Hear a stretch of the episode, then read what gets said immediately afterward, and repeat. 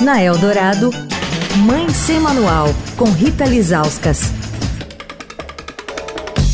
Oi, gente, Mãe Sem Manual começando a semana e vamos falar sobre prematuridade. Segundo a OMS, cerca de 15 milhões de crianças nascem prematuras por ano em todo o mundo e um milhão desses bebês não sobrevivem. O Brasil é o décimo país no ranking global de partos prematuros. Mas afinal, quais são as principais causas da prematuridade? Dá para evitar que o bebê nasça antes do tempo?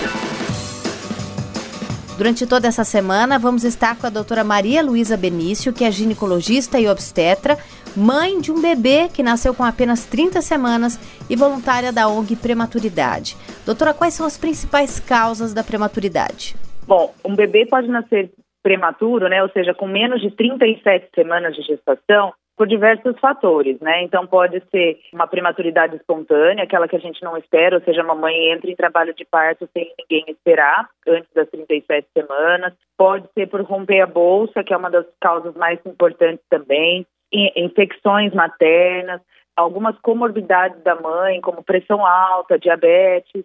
Um bom pré-natal vai auxiliar em muito que a gente possa prevenir alguns casos de parto prematuro um acompanhamento rigoroso para a gente identificar fatores como infecção, por exemplo, infecção urinária, que são causas né, bem comuns na gestação. Então, um tratamento adequado, um pré-natal, às vezes, por exemplo, uma mãe que já teve um parto prematuro, acompanhar com um pré-natalista que esteja acostumado a fazer pré-natal de alto risco, fazer um acompanhamento, às vezes, com consultas mais frequentes do que as habituais. Isso permite que a gente identifique alguns sinais né, que predispõem ao parto prematuro. Amanhã, como são classificados os prematuros? Quer falar com a coluna? Escreve para mãe sem manual, arroba estadão.com.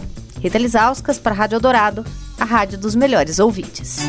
Você ouviu Mãe Sem Manual, com Rita Lisauskas.